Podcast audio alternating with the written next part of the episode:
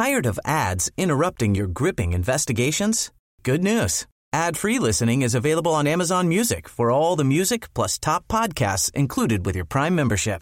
Ads shouldn't be the scariest thing about true crime. Start listening by downloading the Amazon Music app for free or go to amazon.com slash true crime ad free. That's amazon.com slash true crime ad free to catch up on the latest episodes without the ads.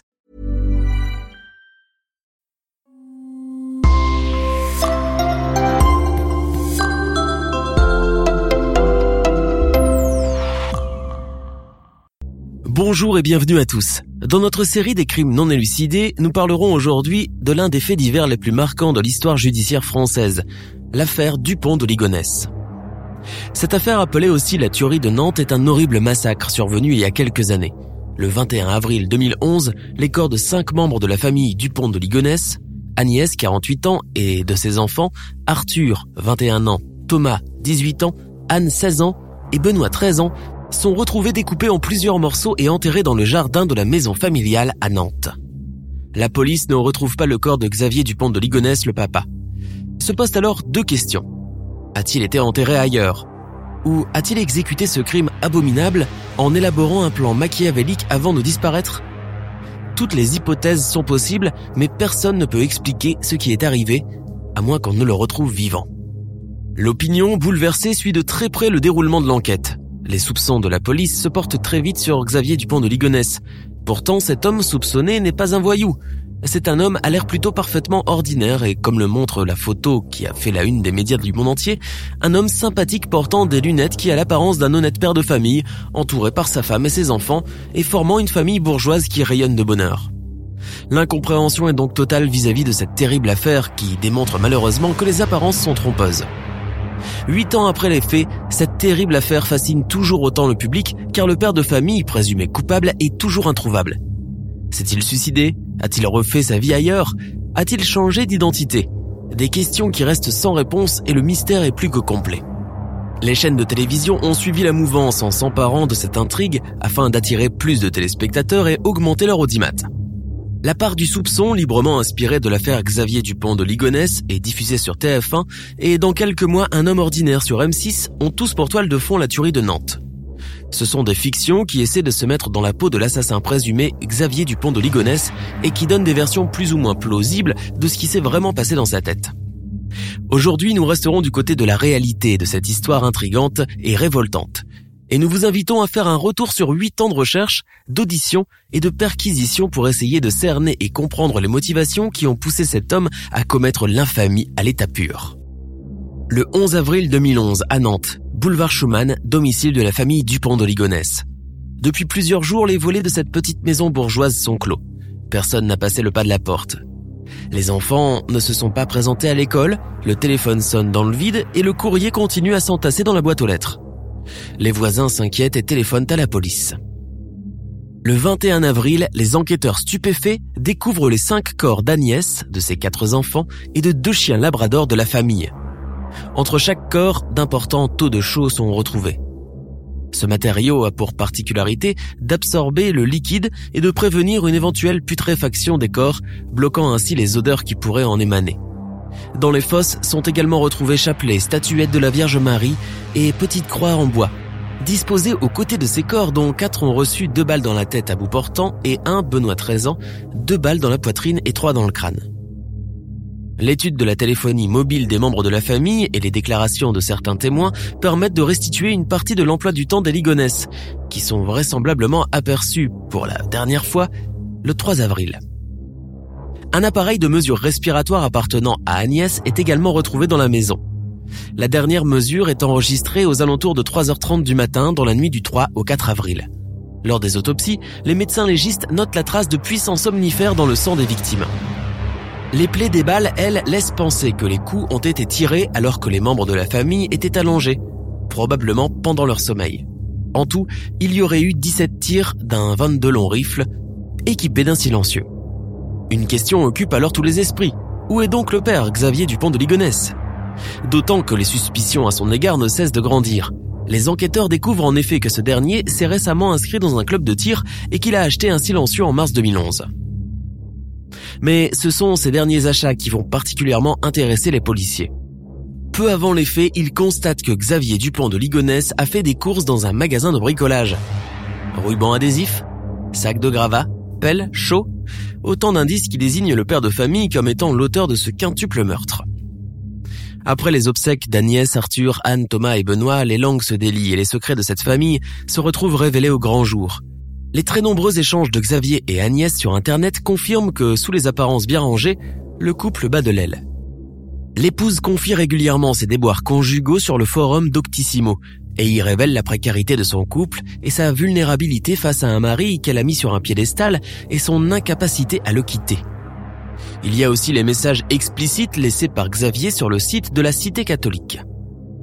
Les discussions de Xavier sur ce forum religieux révèlent sa crise d'identité évidente car il y affirme avec véhémence qu'il a perdu la foi après 35 ans de vie pieuse assidue. Les enquêteurs découvrent donc le terrifiant mal-être du couple Xavier et Agnès. Elle parce qu'elle se sent délaissée par cet être qu'elle vénère, lui parce qu'il échoue dans tout ce qu'il entreprend et qu'il n'a plus la foi en rien. Ces données cruciales sont exploitées par les enquêteurs et la police refait pas à pas l'itinéraire du parcours de cet homme qui fait preuve d'un sang-froid affolant et qui semble exécuter un plan déjà préétabli. Tout est passé au crible et les enquêteurs s'acharnent avec véhémence pour tenter de récolter le moindre indice pouvant expliquer la folie meurtrière d'un homme dont la vie ne ressemble à aucune autre. Xavier Dupont de Ligonnès est né en 1961 à Versailles, dans une famille atypique. À 10 ans, il voit son père, playboy baroudeur, quitter le foyer familial et sa mère très catholique fonder un groupe à caractère sectaire qui réunit jusqu'à une cinquantaine de personnes. Xavier, lui, a une enfance rude et pieuse, se lève à 7 heures du matin et va tous les jours à la messe avant d'aller à l'école. Il grandit dans la magie des miracles et des apparitions auprès d'une mère papesse autoproclamée d'une église apocalyptique engagée dans un combat obsessionnel contre Satan. Le petit garçon accompagne souvent le groupe religieux pour faire des retraites dans des abbayes. À l'adolescence, Xavier Dupont de Ligonnès semble se dégager de l'emprise de sa mère, commence à sortir la nuit et faire la fête. Son parcours scolaire est médiocre, tout comme celui d'Agnès, sa future femme qu'il rencontre lorsqu'il a 18 ans. Après s'être envolé aux États-Unis et avoir entretenu une relation avec une autre fille, Xavier Dupont de Ligonnès rentre au Bercail et épouse Agnès, déjà enceinte de lui. À 35 ans, il perd brutalement la foi. La pire désillusion, écrira-t-il, un épisode qui a dû l'affecter profondément car c'est sûrement de là que toute l'horreur va se déclencher. Professionnellement parlant, Xavier est un commercial qui a essayé plusieurs fois de monter sa propre affaire mais sans succès. Pourtant, la famille affiche un bon niveau de vie. C'est devenu un homme à maîtresse qui dilapide son héritage à tort et à travers et s'absente régulièrement prétextant des déplacements professionnels. Agnès s'en plaint d'ailleurs sur les forums de discussion. Tout porte à croire que c'est un homme qui mène une double vie, torturé entre les pratiques religieuses rigides et l'insouciance d'une vie dissolue. Gravement endetté, il s'entraîne au tir d'armes peu de temps avant la tuerie. Il est ainsi potentiellement en train de se préparer à faire l'irrémédiable et tout indique que c'est son errance mentale de psychopathe hanté par la question religieuse qui a entraîné cette effroyable tragédie familiale. En effet, selon Guy Hunier, journaliste indépendant spécialisé dans les enquêtes scientifiques et les affaires criminelles qui a fait des recherches sur cette affaire et a écrit un livre enquête au titre révélateur L'affaire Dupont de Ligonnès, la secte et l'assassin, paru en 2018 chez les éditions des Archipels, le point essentiel dans la construction de la personnalité de Xavier Dupont de Ligonnès revient à sa mère, Geneviève Dupont de Ligonnès, issue d'un milieu bourgeois d'ultra-catholiques, croyant fortement en une apocalypse prochaine. Dieu voulant punir la chute de Louis XVI, représentant divin sur terre. Geneviève est persuadée d'être l'élu de Dieu, et pour cause, elle dit être la messagère du divin et être capable de retranscrire ses messages pour les simples mortels. Archi convaincue de cela, elle embrigade une de ses filles et son fils Xavier avec elle, leur répétant qu'eux aussi, dignes héritiers de leur mère, sont des élus. Dès lors, le jeune Xavier va donc très vite se sentir investi d'une mission et surtout penser que tout peut lui réussir, Forcément, il est l'élu. La réalité de la vie va rattraper Xavier et la liaison de sa femme avec son meilleur ami va avoir raison de sa foi. Obsédé alors par le temps qui passe, ayant perdu la foi, il s'enfonce de plus en plus dans une folie obsessionnelle qui va le pousser à commettre l'impensable début avril 2011. Il semblerait ainsi que le méthodique Xavier soit resté chez lui à l'intérieur d'une maison où les cadavres des siens se décomposaient pendant plusieurs jours avant de sortir tranquillement de chez lui, monter dans sa voiture comme si de rien n'était et prendre la route pour se rendre dans les chambres d'étudiants de ses deux grands-fils. Il a ainsi ramassé leurs affaires pour les jeter dans une benne à ordures, puis il est allé séjourner dans des hôtels et prendre des repas dans des restaurants dans plusieurs villes, comme s'il devait absolument exécuter un itinéraire personnel suivant un plan précis dans sa tête. Il a ensuite terminé ce qu'il avait à faire sans précipitation aucune avant de disparaître à jamais dans la nature. Les témoins qui l'ont vu alors décrivent un homme calme, souriant et jovial. Depuis lors, aucune trace de Xavier Dupont de Ligonnès. Un avis de recherche international est lancé pour le retrouver et il est fiché rouge à Europol. Évidemment, un florilège de signalements et de fausses pistes se sont multipliés pendant huit ans, mais aucune n'a fait avancer l'enquête depuis la disparition du principal suspect des meurtres. En 2015, des ossements sont découverts près de Fréjus, dans le Var, non loin du dernier endroit où a été vu Xavier. Ces ossements humains s'avéreront ne pas être les siens. Un courrier signé Xavier Dupont de Ligonnès est envoyé au bureau de l'AFP à Nantes, mais la police juge que ce message énigmatique, je suis toujours vivant, puis en minuscule, de là jusqu'à cette heure, au dos d'une photo de deux de ses fils Arthur et Benoît, ne permet pas d'identifier Ligonnès. En 2018, la police intervient sans succès dans un monastère de Roquebrune sur Argent, où des fidèles pensaient avoir reconnu Xavier Dupont de Ligonnès.